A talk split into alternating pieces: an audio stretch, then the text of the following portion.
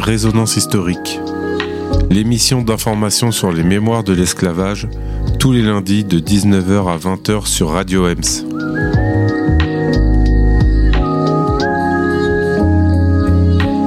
Résonance historique, l'émission qui t'aide à déchiffrer le passé, comprendre le présent et à imaginer le futur. Accompagné par des professionnels, des élus et des militantes et militants engagés, je me pencherai sur les répercussions historiques et actuelles de l'esclavage et du colonialisme, explorant comment ces forces ont façonné et continuent de façonner nos sociétés, nos cultures et nos vies individuelles. Résonance historique, c'est aussi des billets d'humeur, des conseils pratiques pour commémorer le 10 mai dans vos villes, des cartes blanches, de la musique. Alors mets-toi à l'aise et prépare-toi à plonger dans Résonance historique. Let's go!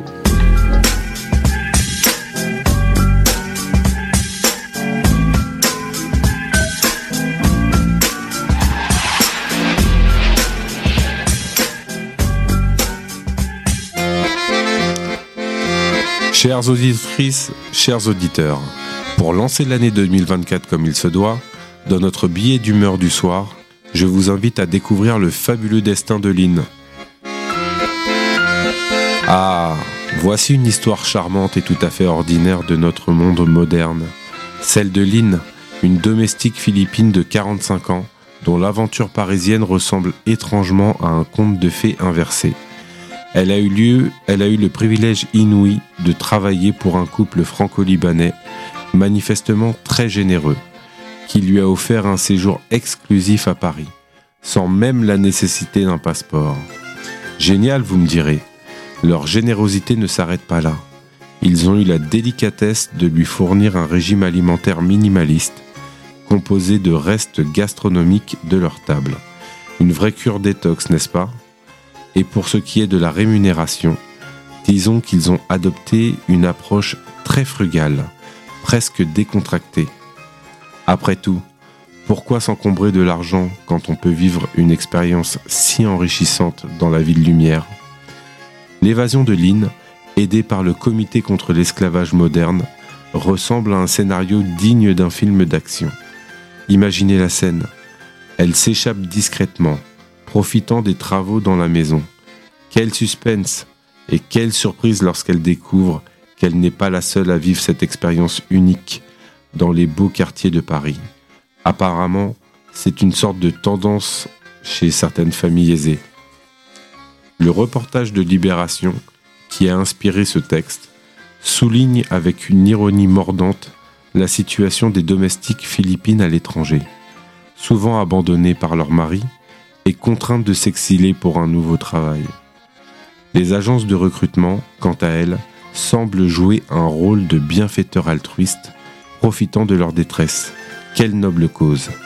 Éline, après avoir porté plainte pour traite des êtres humains, se retrouve dans un centre d'hébergement d'urgence. Le suspense continue. Parviendra-t-elle à s'échapper à ses anciens employeurs? La suite est à consulter sur le site de Libération. Le lien sera en description. En somme, ce récit est un magnifique exemple de l'exploitation et des difficultés que subissent ces femmes, et bien sûr, il met en évidence le besoin urgent de mesures législatives. Mais qui s'en soucie vraiment? Bah franchement nous. Nous, les milliers de Françaises et de Français écrasés par la vie, qui sommes en désaccord avec ce qui se passe et qui ne seraient pas contre donner un coup de pouce. Alors laissez-moi vous partager modestement un conseil. Si vous voyez une situation semblable autour de vous, dites simplement non. La Bruxelles, référence à Sagi Charoufara. Ambiance à gogo, tout le monde saï saï, saï saï saï. On dirait bonne année. Tous les soirs, saï saï, saï saï saï saï. On dirait fêtier. kolivila na lwanda sheya tete coin ikelemba na kuna point final kitoko malasi nelamba nzoso firme avantage barendez-vous nyonso se na telefone motorse partout partout na paris. Tokutana epai ya josé kongolo. Tokutana na gigi na beverly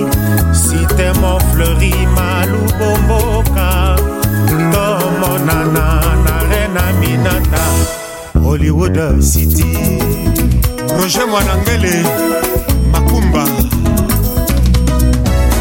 Allô, allô, savez-vous que oh, oh, ici chez nous l'ambiance est à gogo et tout le monde saï saï saï saï saï saï on dirait bonne année saï saï saï on dirait fêtier Kin Service Express, agence assure. Chiquin parisien à la maillère. Kanisa Kini Botika. alembi yana bebe mwamba Bana Londres. Yo. Bana Bondese. Yo. Bino pe bana Kaemba. eh. yo.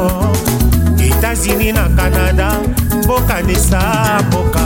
Et tout le monde sai sai sai sai sai sai on dirait bonne année. Tout le monde sai sai sai sai sai sai on dirait fêtier qu'il la belle source de paix de poya bisengo. Matonge bandal sai sai sai Matetelemba saï saï saï kingasani masina sai sai sai kitambonga lema sai sai sai abidjan trashville ini mobimba sai et tout le monde sai sai sai sai sai sai on dirait bonne année tout le monde sai sai sai sai sai sai on dirait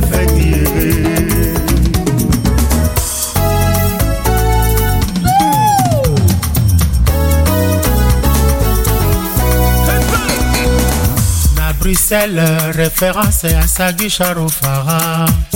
Ambiance à gogo, tout le monde saï saï, saï saï saï saï, on dirait bonne année. Tous les soirs, saï saï, saï saï saï saï, on dirait fêtier. Hey Socrate est là pour mettre l'ambiance. Tous les peuples africains sont réunis ici en France.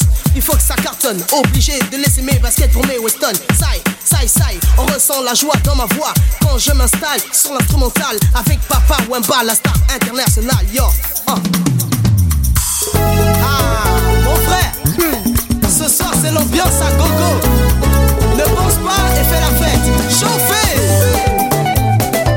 Basta, la station, ma campagne. deux fois deux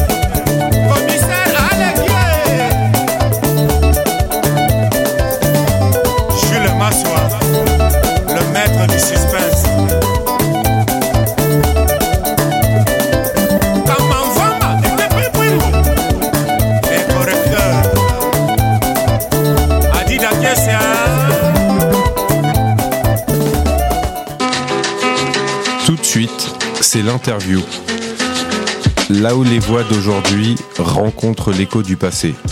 Aujourd'hui, notre invitée est Roxane Ouadgiri Hassani, directrice adjointe du comité contre l'esclavage moderne.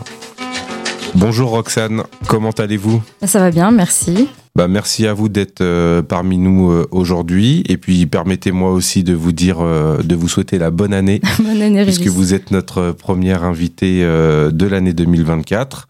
Et donc, j'ai choisi en fait de, de vous inviter parce que c'était aussi très important de voir des personnes, des structures agir au quotidien sur cette question, parce que c'est justement pas euh, la question de, l'esclavage et donc de l'esclavage moderne, quelque chose du passé est bien actuel. Mais et donc, avant de, rentrer un peu dans le détail de notre entretien, est-ce que vous pourriez euh, vous présenter Roxane, s'il vous plaît? Euh, oui, donc Roxane Wadiri, je suis la directrice adjointe. Je connais l'association depuis 2017 et j'y suis salariée depuis 2018. Euh, je suis arrivée en tant que euh, coordinatrice de projets internationaux. Euh, j'ai travaillé beaucoup sur les statistiques également, la communication. Et voilà. Ok, très bien. Donc, que- quelle est, l'année de création du Comité contre l'esclavage moderne? Alors le comité contre l'esclavage moderne, ou le CCEM, a été fondé en 1994 par un petit groupe notamment de journalistes et d'avocats, euh, au- suite à des reportages euh, d'abord en Mauritanie, puis en Belgique, à Londres, sur la question d'abord de l'esclavage euh, historique, traditionnel. Euh, et puis euh, voilà, il y a eu une euh, reporter, euh, Dominique Torres, qui a découvert que des situations qu'on pouvait qualifier bah, d'esclavage presque euh, persistaient en Europe. Et elle s'est dit, mais si dans des grandes villes euh, européennes comme Bruxelles, Londres, ça existe, ça doit exister à Paris. Donc euh, le combat premier de- du comité contre l'esclavage moderne, c'était vraiment de mettre en lumière le phénomène, aider les victimes Mmh. et le combattre par la voie médiatique et juridique. Donc euh, dans les médias pour euh, voilà faire connaître la chose et euh, dans les tribunaux pour combattre l'impunité.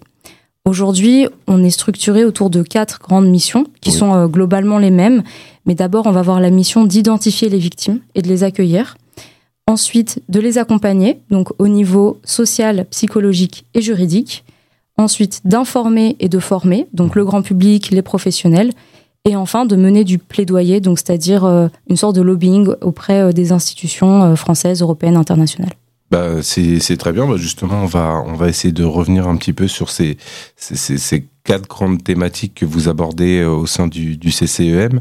Par rapport, par exemple, à l'identification des, des victimes, quels sont les critères utilisés par euh, le CCEM pour identifier les cas d'esclavage moderne? Alors c'est une très bonne question. C'est euh, quelque chose d'assez euh, tenu comme exercice de d'identifier les victimes. D'abord, on se base bien sûr sur la législation française. Donc depuis 2013, donc assez récemment hein, en fin de compte, la France a une loi qu'on considère globalement conforme aux standards internationaux qui définit alors en termes juridiques, non pas l'esclavage moderne, mais la traite des êtres humains à des fins d'exploitation par le travail, donc c'est un nom un peu long, euh, et qui va euh, con- considérer que c'est un phénomène qui, euh, qui est mis en place par trois éléments.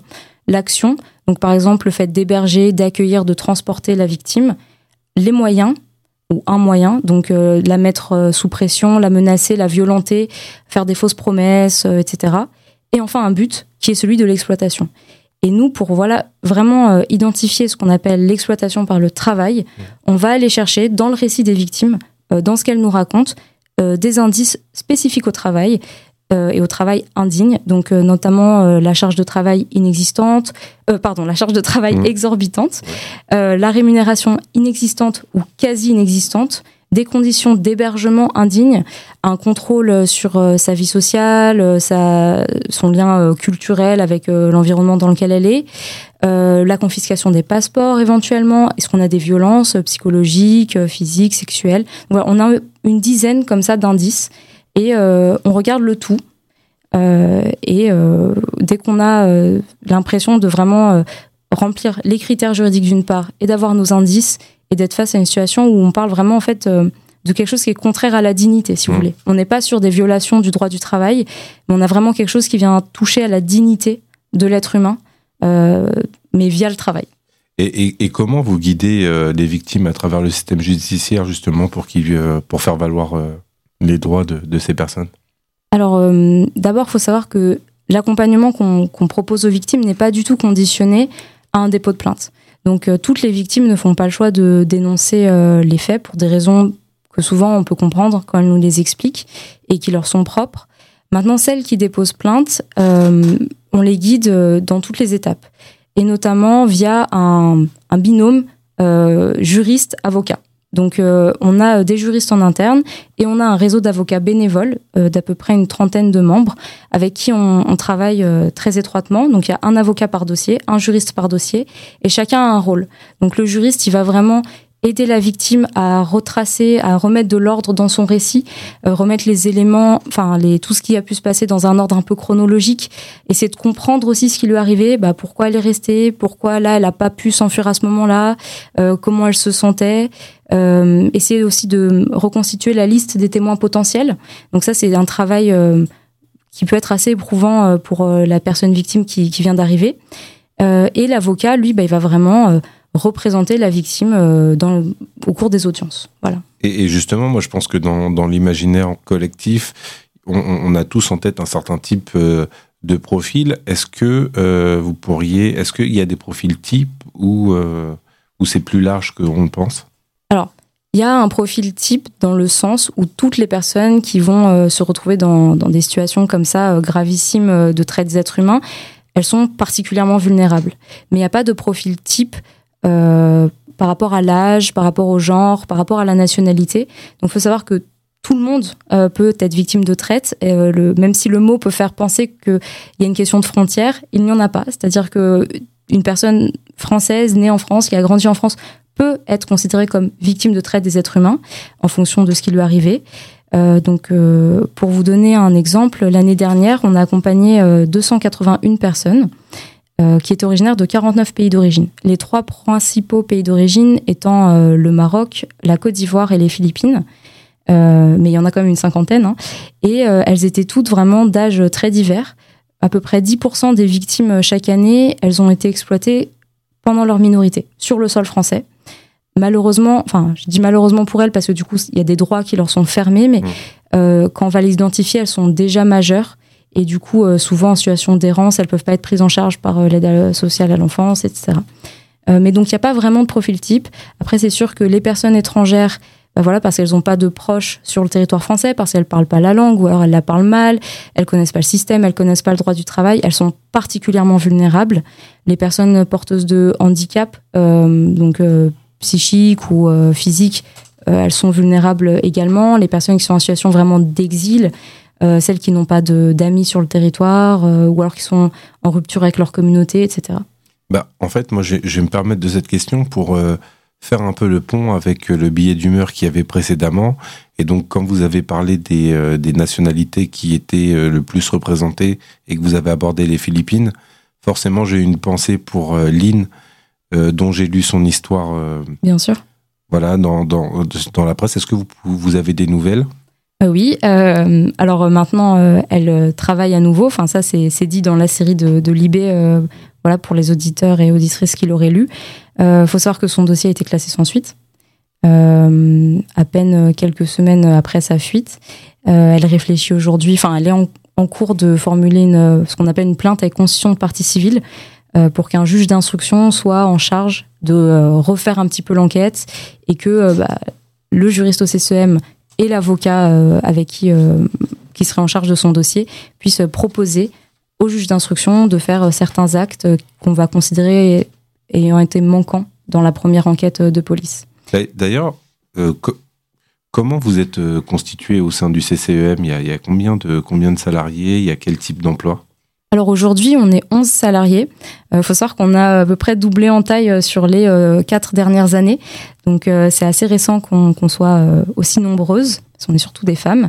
Euh, donc on a principalement des postes de, de, travailleurs sociaux et de juristes. donc voilà, dispatchés au sein du pôle juridique et du pôle psychosocial. On a aussi la chance depuis quelques années, grâce notamment à la Fondation de France, d'avoir une psychologue clinicienne à nos côtés, donc ce qui est très important pour les victimes, notamment dans le cadre des procédures juridiques qui peuvent être très éprouvantes. Et euh, on a ensuite euh, une chargée d'accueil. Donc c'est elle qui va euh, réceptionner tous les signalements potentiels. Donc ça peut être des particuliers qui nous appellent, ça peut être des inspecteurs du travail, ça peut être des gendarmes, des travailleurs sociaux dans d'autres structures qui voilà vont avoir l'impression qu'il y a quelque chose qui cloche dans le récit de quelqu'un. Ça peut être des employés dans des hôtels de luxe qui voient mmh. des familles richissimes accompagnées de personnes qui ont l'air de voilà, de, vivre dans de très mauvaises conditions, etc. Euh, et est-ce que dans, dans, votre association, il y a aussi des bénévoles? Oui, bien sûr. Alors, euh, j'ai mentionné notre réseau d'avocats bénévoles, mais on a aussi euh, d'autres bénévoles qui viennent d'horizons variés. et alors pourquoi les bénévoles? Eh bien parce que on ne sait pas tout faire et parfois on a besoin de voilà de, coups de pouce.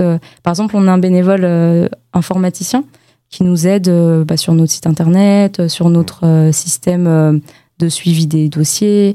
On a des bénévoles interprètes parce que bah, voilà, j'ai mentionné 49 pays d'origine, donc forcément ça fait euh, beaucoup de langues que les personnes peuvent parler et parfois c'est nécessaire euh, qu'elles parlent dans leur langue. Donc euh, des interprètes, on a des étudiants qui viennent nous prêter main forte parfois sur les périodes de vacances pour faire du tri, des statistiques. c'est très varié. Et, donc justement, je, je, vais un peu poursuivre sur la question un peu de l'éducation et de la sensibilisation au grand public parce que c'est aussi un enjeu très important. Euh, vous parliez tout à l'heure que vous faisiez aussi des, plaidoyers. Est-ce que vous pouvez nous en parler? Oui. Alors, euh, la question de la sensibilisation, on l'aborde à la fois via le, enfin, auprès du grand public et du jeune public et des professionnels. Donc, euh, pour tout ce qui est grand public, jeune public, on est sollicité donc par des établissements scolaires, par des associations locales, par exemple, qui vont animer un ciné-débat euh, autour d'un film euh, sur l'esclavage et on va nous proposer de venir euh, commenter le film à la fin. les professeurs des écoles, ça peut être dans le cadre du programme d'histoire géo. Et ensuite, on a des professionnels avec qui tous les ans on monte des modules de formation un peu plus spécifiques, du coup, enfin voilà, un petit peu plus approfondis. notamment, on a la chance de travailler avec l'inspection du travail et l'Office central de lutte contre le travail illégal, l'OCLTI, qui est euh, l'office euh, spécialisé sur euh, la traite des êtres humains des fins d'exploitation par le travail au sein de la gendarmerie nationale. Et donc sur la question du plaidoyer spécifique, encore une fois, est-ce que vous avez des campagnes attitrées? Alors en ce moment, non. Dans le passé, quand le CCM a été créé, il y avait vraiment une question de, rendre visible ce phénomène invisible, de, faire comprendre aux gens que ça existe encore. Donc on a eu notamment avec des partenaires européens des, euh, campagnes d'affichage euh, dans les années 2000. Il y a quelques années, on a eu la chance de faire une campagne d'affichage euh, sur les abribus partout en France. Là, tout de suite, donc pas de campagne, mais notre plaidoyer, il va s'exprimer par exemple auprès euh, de la mission interministérielle euh, de protection des femmes victimes de violences et de lutte contre la traite des êtres humains, donc la MIPROF, qui est euh, donc un organe au sein de l'État qui coordonne un petit peu tout ce que les acteurs spécialisés peuvent faire. Donc voilà, on fait des recommandations. autre exemple, dans le cadre de, des débats sur la nouvelle loi, enfin le projet de loi sur, sur la migration, on a proposé aux parlementaires français des, des amendements mmh qui allait dans le sens de plus de protection des victimes euh, de traite des êtres humains. Voilà, on participe aussi à des réseaux au niveau européen. Euh, voilà. Ah bah, euh, c'est cool. oui. Non mais, non, mais ce, que, ce, que je veux, ce que je veux dire par là et ce que je souhaite aussi souligner auprès des, des auditrices et des auditeurs qui nous écoutent, c'est encore le, le, le, caractère vraiment très actuel de la question. Euh, et, d'autant plus euh, qu'on parle aussi de la loi euh, immigration qui a fait grand bruit. Comme vous le disiez, derrière cette loi, il y a aussi la situation des migrants, il y a aussi la traite. Et ça, c'est quelque chose aussi d'important à souligner. Oui, oui, c'est très actuel, comme vous dites. Mm. Et surtout, parce qu'il y a plusieurs formes de traite des êtres humains, euh, la mendicité forcée, la contrainte à commettre des délits, l'exploitation sexuelle. Euh, ce qui est vrai avec euh, l'exploitation par le travail, c'est qu'en fait, elle nous concerne toutes et tous directement au quotidien, parce qu'on est tous consommateurs. Mmh. Donc, c'est-à-dire que on peut aller dans une épicerie de quartier pour acheter un pack de lait comme ça au cours de la semaine, et on ne sait pas qu'en fait la personne qui nous fait payer à la caisse dort dans le faux plafond sous la chaudière et que euh, son passeport a été confisqué. Ça, c'est une situation réelle. On peut aller boire un café, euh, pareil, hein, euh, à côté de chez soi, et pas savoir que l'employé est là depuis 10 ans et qu'il vit dans la cave, que c'est pas chauffé, et qu'il a un, enfin, un abcès à la jambe, etc. On peut croiser quelqu'un qui promène des enfants, bah, comme Lynn, mmh. sans, dans un parc, sans savoir que, en fait, elle est complètement asservie dans un domicile privé, qu'elle connaît personne, etc. Et, au-delà de, ce travail spécifique sur la loi immigration, est-ce que le CCEM a eu euh, un impact sur euh, les lois concernant euh, l'esclavage moderne en France? Oui, vraiment, il a été précurseur en fait dans les années 90 sur cette question. et à l'époque, en fait, il n'y avait pas de loi française et même internationale qui définissait ce que c'était qu'un esclavage contemporain, qu'un esclavage actuel.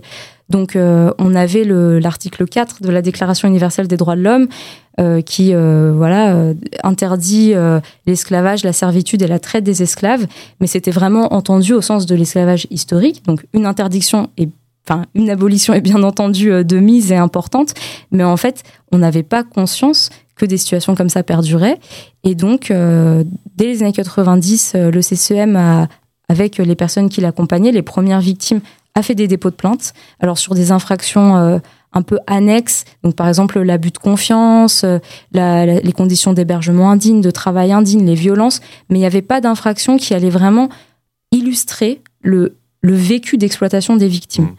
Et, il y avait euh, enfin une histoire euh, célèbre à l'époque euh, au sein du comité. Un des premiers avocats lors d'une audience aurait dit au président du, au juge président fermez vos codes et ouvrez vos cœurs. Voilà. Donc vraiment l'idée qu'il y avait quelque chose à créer en fait et qu'il fallait voir un petit peu au-delà de ce qui était écrit.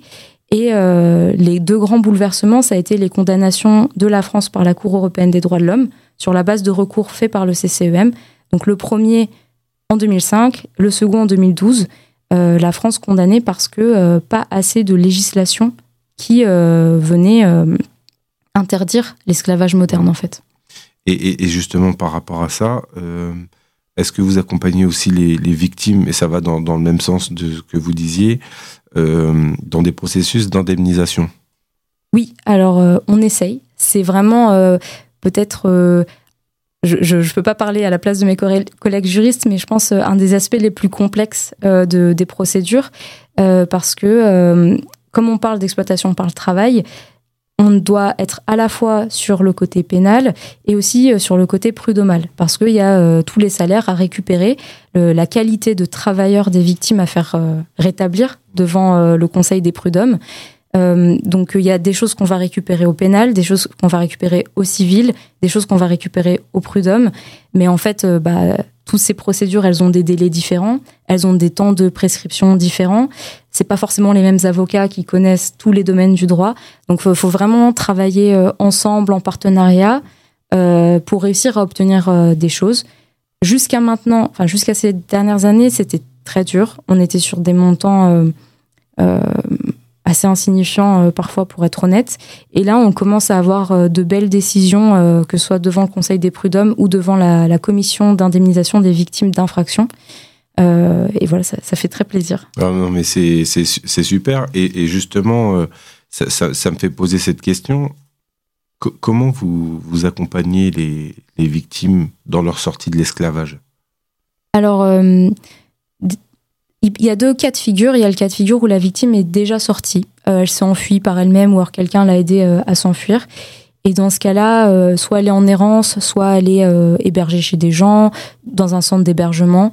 Et nous, on vient en complément, on va faire tout ce qu'on peut faire. Donc, comme je disais, sur le côté social, l'ouverture des droits, le maintien des droits, la réinsertion sociale, le côté psychologique, avec la psychologue et après, ben, éventuellement des psychiatres, des médecins et tout et euh, le côté juridique. Et après, il y a les situations bah, comme celle de Lynn, où en fait, quand on nous a signalé la victime, elle était encore donc en exploitation. Et donc là, euh, on ne se substitue surtout pas euh, à la police. Mais s'il est impossible d'avoir une intervention de la police sur le lieu d'exploitation, bah, on va aller chercher la victime nous-mêmes. Donc on va à proximité, on se donne rendez-vous, on la rassure. Euh, ça peut prendre très longtemps pour que la victime nous fasse confiance. En général, euh, on a à peu près euh, entre un mois et deux mois entre le moment où on nous signale quelqu'un et le moment où on prend effectivement la personne en charge. Parce que, bah, voilà, il y a, besoin qu'elle comprenne ce qu'on fait, qui on est. fuir, ça veut dire remettre beaucoup de choses en question. parce que certes, elle est dans une situation infernale, mais en fait, elle sait à quoi s'attendre. Et euh, s'enfuir, bah, c'est plonger dans l'inconnu, euh, surtout pour des personnes, c'était le cas de Lynn, qui vraiment n'ont rien connu d'autre en France que l'exploitation. C'est-à-dire, elle est arrivée, euh, elle était déjà en exploitation, elle a continué dans l'exploitation. Donc, ça demande beaucoup de courage, en fait. Et, justement, encore une fois, je n'arrêterai pas de parler du côté éducation et sensibilisation auprès des publics. Euh, vous avez aussi, et j'ai oublié d'en parler, des euh, vous-même produit des podcasts justement pour sensibiliser. Est-ce que vous pouvez nous en parler? Oh oui, avec plaisir. Euh, bah, voilà, par exemple, là où un bénévole de l'association a apporté quelque chose qu'on savait pas forcément faire techniquement, on a fait en, je crois, 2021, euh, une petite série de podcasts. On a une dizaine d'épisodes qui sont accessibles sur YouTube, sur notre site et sur SoundCloud.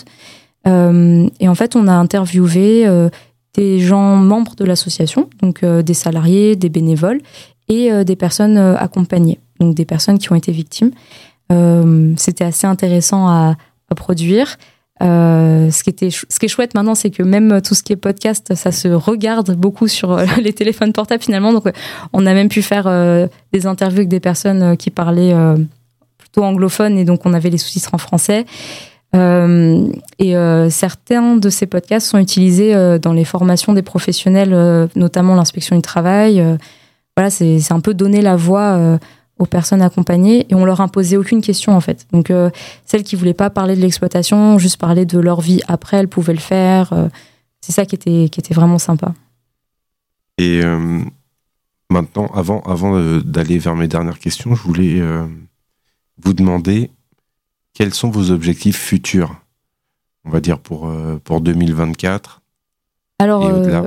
2024, c'est une année particulière pour euh, le CCEM, parce que comme euh, je l'ai dit, on a été fondé en 1994, donc c'est l'année de, de nos 30 ans, c'est un anniversaire un peu symbolique, et euh, on espère avoir euh, une année ponctuée euh, d'événements un petit peu... le mot exceptionnel est peut-être un peu fort, mais hors du commun pour nous. Euh, donc on va commencer euh, dès ce mois-ci avec euh, une journée porte ouverte à destination des élus locaux et des parlementaires français, pour que voilà, ils découvrent un petit peu notre travail. Ouais, c'est toujours dans cette perspective de plaidoyer.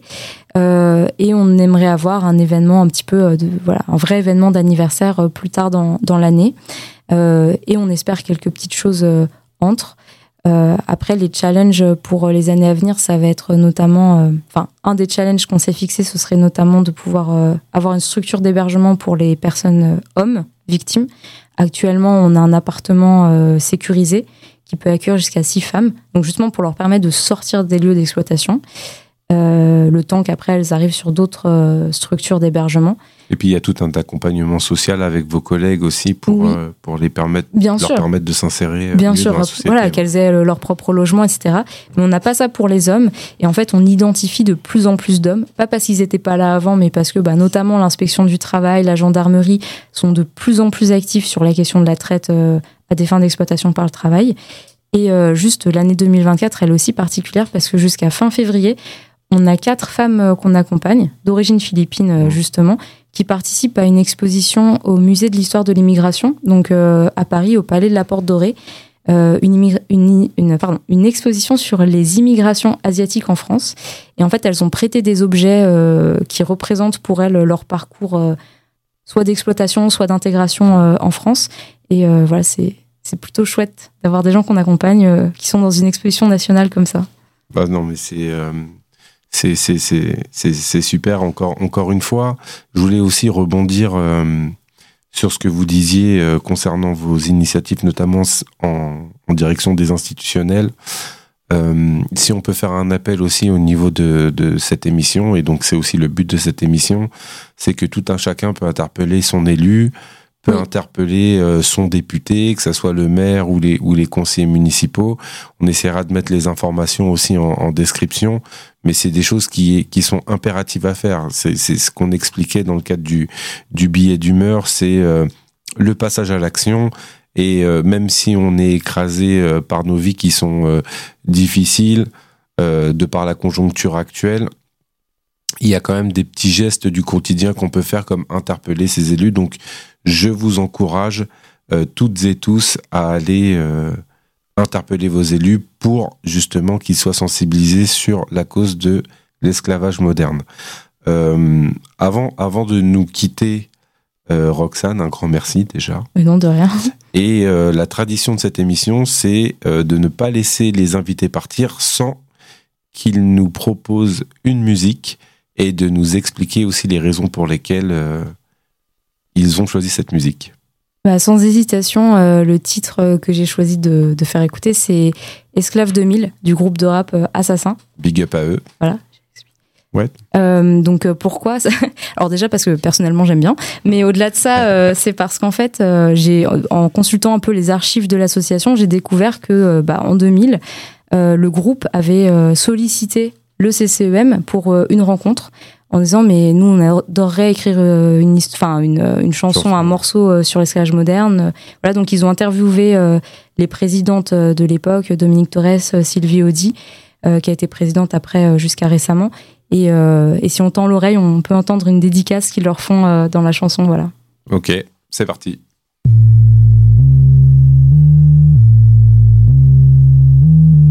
Je ne veux pas faire de politique. Mission est artistique. Si je te dis qu'il y a encore des esclaves aujourd'hui sur cette terre et peut-être même dans ton pays, des personnes qui ont droit de vie ou de mort sur d'autres, autrement dit, droit de propriété sur autrui.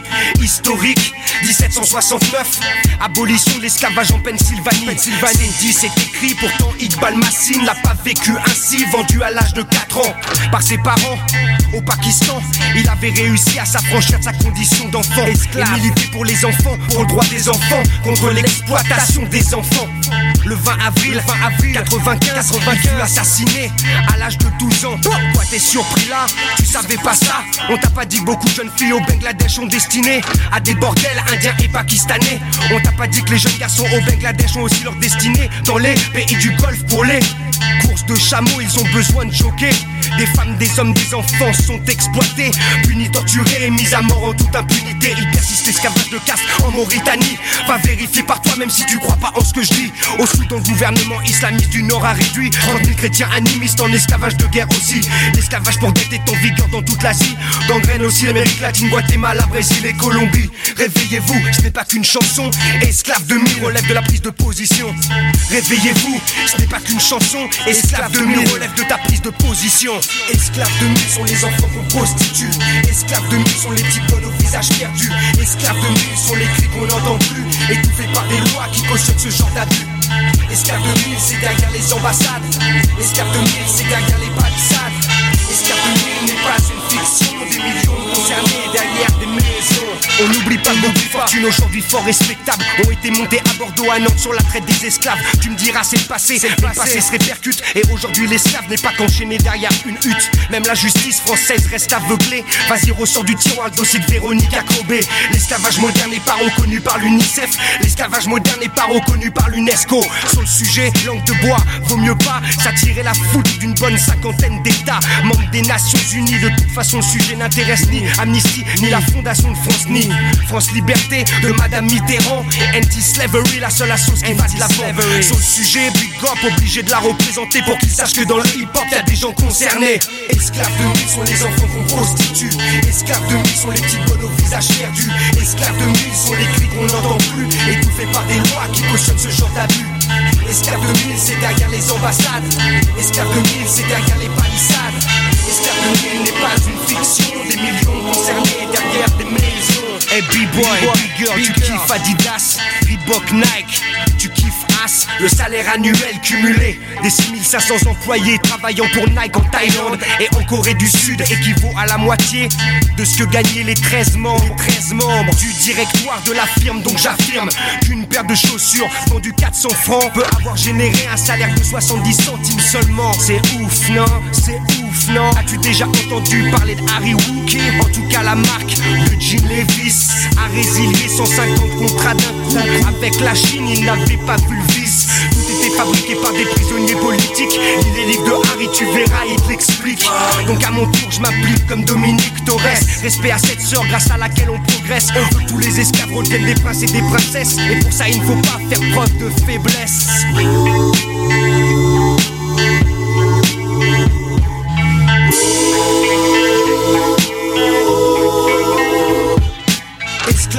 Sont les enfants qu'on prostitue. Esclaves de mille sont les bonnes au visage perdu. Esclaves de mille sont les cris qu'on n'entend plus. Étouffés par des lois qui cautionnent ce genre d'abus. Esclaves de mille, c'est derrière les ambassades. Esclaves de mille, c'est derrière les palissades. Esclaves de mille n'est pas une fiction. Des millions concernés derrière des maisons. Esclaves de mille sont les enfants qu'on prostitue. Esclaves de mille sont les bonnes au visage perdu, esclaves de mille sont les cris qu'on n'entend plus, étouffés par des lois qui cautionnent ce genre d'abus. Esclaves de mille, c'est derrière les ambassades, esclaves de mille, c'est derrière les palissades. Esclaves de mille n'est pas une fiction, des millions concernés derrière des maisons. Bienvenue, pour celles et ceux qui nous rejoignent, vous êtes sur Radio EMS, c'est Résonance Historique l'émission d'information mémorielle sur les esclavages et les traites négrières à travers le temps. Un sujet lourd mais essentiel. Aujourd'hui, dans Carte Blanche, vous allez écouter un extrait du documentaire Esclaves aujourd'hui en France. Pendant une année, le réalisateur Géraud Burin Desrosiers a enquêté sur les formes d'esclavage moderne en France et a donné la parole aux victimes. Un drame qui se passe près de chez nous, à la campagne, à la ville, dans les HLM, les maisons bourgeoises. Mais toujours à l'abri des regards. Un grand merci à Ligne de Front pour les droits de diffusion. Avant de lancer cette émission, je voulais quand même revenir euh, sur le pourquoi du comment. Euh, c'est justement par rapport à ce que euh, Roxane disait tout à l'heure.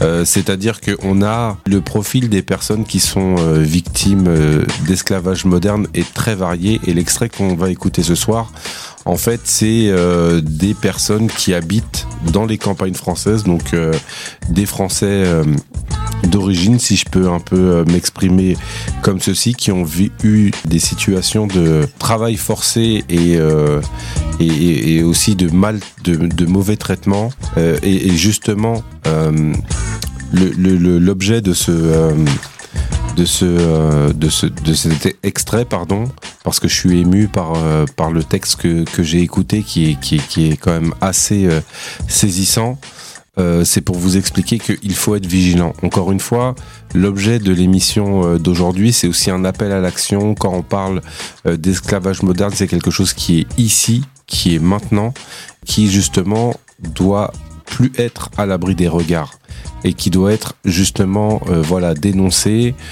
Il y a des personnes que vous voyez parfois dans des parcs, il y a des personnes que vous voyez parfois dans des restaurants, dans des hôtels, et vous ne soupçonnez pas en fait la vie qu'ils mènent. Et euh, justement, cet extrait, c'est un peu euh, un appel pour être plus vigilant. Donc, bonne écoute.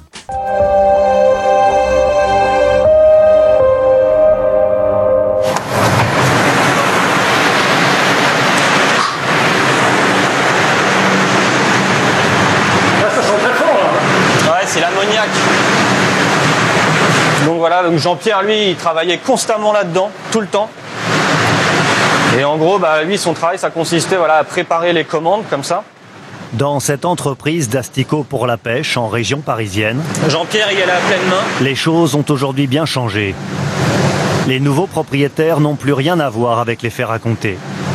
Mais ici, jusqu'en 2012, deux personnes âgées, handicapées mentales, ont été utilisées comme esclaves pendant 30 et 40 ans.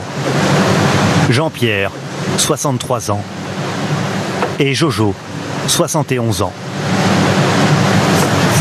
Pendant 6 ans, Vincent a été témoin de leur mauvais traitement avant de donner l'alerte.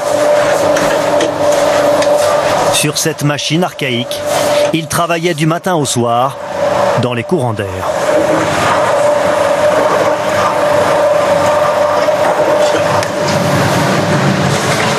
Il vivait dans le bruit, ouais. dans le, froid bah, Le froid, ouais, le, les intempéries. L'hiver ici, euh, bah, c'est pas chauffé, c'est mal cloisonné. Euh, du coup, c'est un refuge pour animaux. des rats, des hérissons, des oiseaux, de... un zoo. Et leur chambre était où alors? Donc c'était bah, là-haut, euh, préfabriqué. Euh, chambre de gauche, la chambre à Jean-Pierre. Chambre de droite, la chambre à Jojo. Il y a 2 mètres 50, il n'y a pas de garde-corps. C'est des personnes âgées, euh, en plus physiquement un peu affaiblies je sais pas, la moindre des choses, c'est de mettre un garde-corps et puis surtout de pas faire loger les personnes à l'intérieur là-dedans où ça pue. Mais pourquoi est-ce qu'ils les faisaient loger sur, sur place d'après vous? Bah parce que c'est pas cher. Parce que c'est pas cher, c'est la facilité, c'est le gardien. S'il y a un problème la nuit, il se passe quoi que ce soit, c'est lui qui gère. Ah, il servait de gardien en même temps. Bah, il servait de tout. C'était l'homme à tout faire. Donc, euh, dès qu'il y a un problème, c'est Jean-Pierre qu'on va voir.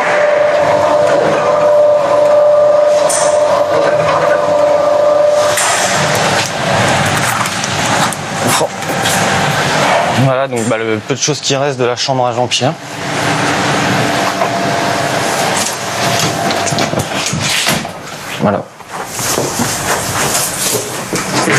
Donc ça, ça donne directement en dessous où on travaille, où il y a des machines. Donc là, il y a, bah, il y a clairement un risque bah, qui passe au travers, tout simplement. L'hiver, euh, tellement il faisait froid dans le bâtiment, leur canalisation d'eau pour euh, avoir l'eau dans leur douche là-haut, eh ben, elle, elle était gelée. Donc du coup, l'hiver, euh, pas de douche. Tu savais comment? Je savais pas. Dans cette affaire, on a employé le mot esclave. Ah oui, oui. Il n'avait pas une chaîne ou un boulet, ou... mais c'était mental. C'était, c'était l'esclavagisme mental.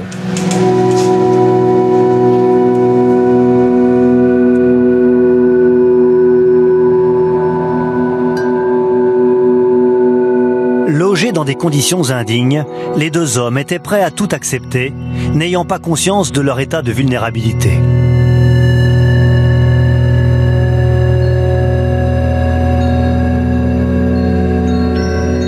Jojo avait été recruté à l'âge de 19 ans dans un hôpital psychiatrique. Jean-Pierre à la sortie d'un centre pour mineurs en difficulté.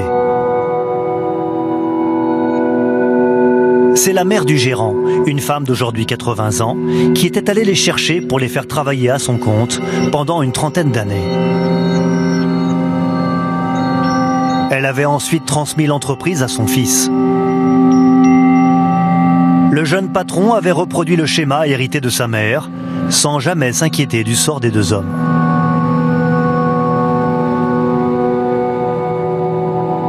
Comment est-ce qu'il se nourrissait? Bah, il se nourrissait, c'était c'était le patron qui allait lui faire, euh, qui allait leur faire les courses. Donc c'était que des produits euh, bas de gamme, euh, vraiment bas de gamme, donc euh, boîte de conserve, euh, vraiment des produits euh, des produits faciles à faire. Et après c'était au bon vouloir euh, aussi du patron s'il avait envie d'aller faire les courses ou pas. Jean-Pierre était corvéable à merci. Et Jojo passait sa journée sur ce poste de travail, mal éclairé, assis sur ce vieux fauteuil. Ne sachant pas compter, ses collègues lui avaient fabriqué cette boîte rouge, avec 15 emplacements, pour contenir 15 vers de terre. Je travaillais, mais c'était du 60-70 heures par semaine. C'était ah ouais non mais c'était Et pour combien d'euros par mois? Et ben moi de ce que j'ai vu réellement, euh, 80 euros par mois, 20 euros par semaine. Tous les vendredis, il allait au bureau de la secrétaire avec Jojo et elle lui sortait un billet de 20 à chacun. Et voilà, chaque fois que j'ai vu, c'est 20 euros tous les vendredis, c'est tout. Voilà les bureaux et le secrétariat à l'époque. La mère du gérant avait obtenu la procuration bancaire de ses deux protégés, leur faisant croire qu'elle avait la tutelle. Elle avait ainsi capté l'héritage de Jojo, près de 90 000 euros. Donc voilà, la maison du patron, elle est au fond là-bas. Elle est un peu cachée par les arbres, là ils ont mis un petit muret, mais sinon, euh, ouais, elle est juste là. Donc ouais, c'est quand même une belle maison hein, avec euh, quatre chambres, deux salles de bain, euh, un grand salon, une piscine. euh. C'est pas quelqu'un qui était dans le besoin. Ce contraste entre les conditions de vie du patron et celles des deux victimes ne semblait choquer personne. Les deux hommes faisant même parfois l'objet de moqueries de la part de leurs collègues. Personne n'en parlait, on savait tous qu'ils étaient exploités, mais on trouvait ça plus ou moins normal et on fermait les yeux. Et ouais, on fermait les yeux. Combien de personnes ont fermé les yeux Et je sais pas, en plus, beaucoup de personnes euh, ont défilé ici, euh, on sont venus travailler, même des étés, en CDD. Et, je sais pas, je pense au moins une vingtaine de personnes sont passées, ont vu ça. euh, ouais, Personne n'a osé en parler personne. Et bien souvent, euh, on entendait, bah, si t'es pas content, tu t'en vas. C'était la réponse facile de si, si t'es pas content, bah, tu te casses. Euh, Vous, vous avez attendu 6 ans comme toi? Et ouais, ouais, ouais. Vous vous en voulez Ah bah carrément, oui, bah euh, je pense qu'on est tous fautifs euh, de pas avoir agi, d'avoir laissé les choses faire, d'avoir vu ça tous les jours, tout le temps. Je pense que on aurait dû pas avoir une peine, mais euh, mais voilà, il y a non-assistance à personne en danger, quoi, clairement. À l'heure actuelle, on n'entend pas tous ces trucs-là, alors qu'il doit y en avoir, mais partout, partout, ça doit, ça doit arriver ça. Mais voilà, on n'en parle pas. Politique de l'autruche en France, donc euh, on voit pas ou on subit pas, on n'en parle pas. Grâce au signalement de Vincent, les deux hommes ont été libérés de leurs conditions d'esclaves en 2012. Le gérant a été reconnu coupable de traite des êtres humains, condamné à verser 350 000 euros, 5 ans de prison dont deux fermes. Il est sorti au bout de 5 mois. Sa mère a dû verser 123 000 euros et écopé de 2 ans de prison avec sursis pour abus de faiblesse. Il y aurait chaque année en France 400 personnes victimes d'esclavage. Un drame qui se passe chez nous à la campagne, à la ville, dans les HLM, dans les maisons bourgeoises ou petits pavillons, mais toujours à l'abri des regards, dans l'indifférence et le plus grand silence. La personne qui exploite euh, va être dans une banalisation de cette exploitation, une banalisation de, la violence, et puis euh, dans ce déni de l'autre euh, comme étant son semblable, et euh, avec cette possibilité finalement euh, de, la traiter comme un objet, voire comme un, comme un déchet. Après avoir quitté le côté sombre de nos campagnes, prenons un peu de lumière avec les bons plans du mois. Alors, pour les bons plans du mois, ce mois-ci, ce sera comment chercher des financements pour financer la commémoration du 10 mai. Donc le 10 mai, je le rappelle, la commémoration de l'abolition de l'esclavage et des traites négrières sur le sol métropolitain. Donc les premières démarches que je peux euh, donner comme conseil, c'est de chercher des financements associatifs dans ta ville. Donc euh, faut, aller interpeller euh, les élus, notamment l'élu à la vie associative, et s'assurer d'avoir tous les critères de légitimité, légi- pardon, excusez-moi, tous les critères d'éligibilité, pardon, et euh, de se rencarder aussi sur euh, les dates limites. Après, au niveau aussi, il y a le conseil départemental qui ont aussi des appels à projets et pareil pour le conseil régional. Deuxième plan, donc toujours à regarder sur internet et se renseigner dans sa ville, il y a toujours des budgets participatifs. Donc en fait le budget participatif c'est des grandes campagnes de participation pour proposer donc un projet, en l'occurrence la commémoration de l'abolition de l'esclavage, et c'est des citoyens de la ville, du département ou de la région qui votent pour euh, le projet. Donc ça c'est aussi un moyen de sensibiliser les publics. Ensuite, troisième plan, le crowdfunding ou la, le financement participatif. Donc il y a plusieurs plateformes comme euh, pardon, Kickstarter ou KissKissBankBank qui euh, permet justement de, de, pouvoir en fait parler du, euh, du projet et justement de mobiliser sa communauté pour obtenir des fonds et lancer son activité. Et enfin, pour terminer, il y a la possibilité d'organiser un événement pour avoir un financement. Donc ça c'est pour les plus entrepreneurs d'entre vous. Donc c'est de planifier un petit truc sympa comme un concert ou une vente de charité. Et puis c'est l'opportunité d'avoir un événement pour réunir du monde et sensibiliser à la cause. Voilà tout pour le côté des bons plans.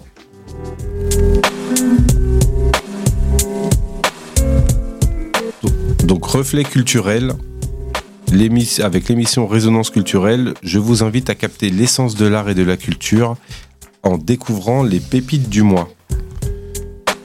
Donc ce mois-ci, niveau culture, là je me perds un petit peu dans mes papiers. Je vous invite à aller, euh, comme le mois dernier, au niveau du Panthéon de la Sorbonne pour regarder l'exposition euh, Oser la liberté où euh, vous pourrez voir des figures donc de euh, l'abolition comme euh, Toussaint l'ouverture. Ensuite, euh, je vous invite justement à vous rapprocher de l'association Mémoire et Partage qui est basée à Bordeaux. Donc c'est une association en fait qui organise des parcours de la mémoire. Donc ça c'est vraiment quelque chose de très intéressant. En plus de ça, c'est pas trop cher, c'est 12 euros. Vous pourrez trouver les informations sur le site Hello Asso. Et donc, ils ont quatre euh, parcours euh, à proposer sur, euh, au niveau du centre-ville de Bordeaux, qui a été donc l'une des villes principales de la traite négrière en France. Donc, il y a tout un patrimoine architectural en ce sens. Et donc, je vous invite grandement à y aller.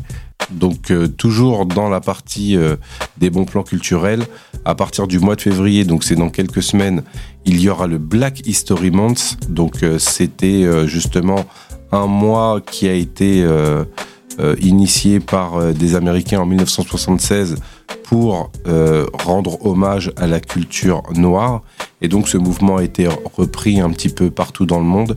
Et donc toujours à l'initiative de cette association Mémoire et Partage, euh, vous allez euh, pouvoir sur les villes de euh, Paris, Dakar, La Rochelle, Le Havre, Bayonne et Paris profiter de leur programmation culturelle.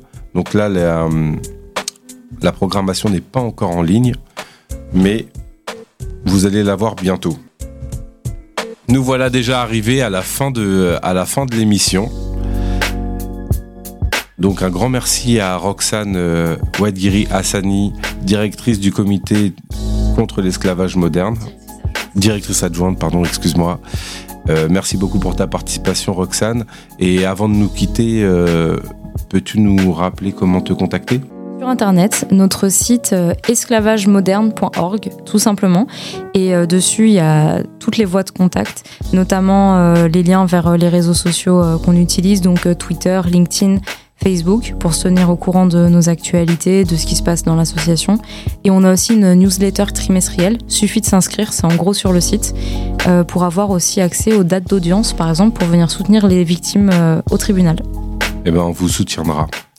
Et pour terminer, un grand merci aussi à Franck pour la technique, à Nacera pour la documentation, et un grand merci aux auditrices et aux auditeurs d'avoir été nombreux et nombreux à l'écoute. On vous donne rendez-vous en direct le lundi 5 février à 19h avec une émission toujours avec plein de contenu et de surprises. Donc en attendant, vous pouvez réécouter cette émission lundi prochain à 19h ou en replay dès demain sur notre plateforme podcast.radioems.fr. N'oubliez pas de nous laisser des messages sur nos comptes et réseaux sociaux, Facebook, Instagram, X. Bonne soirée à vous toutes et tous au revoir.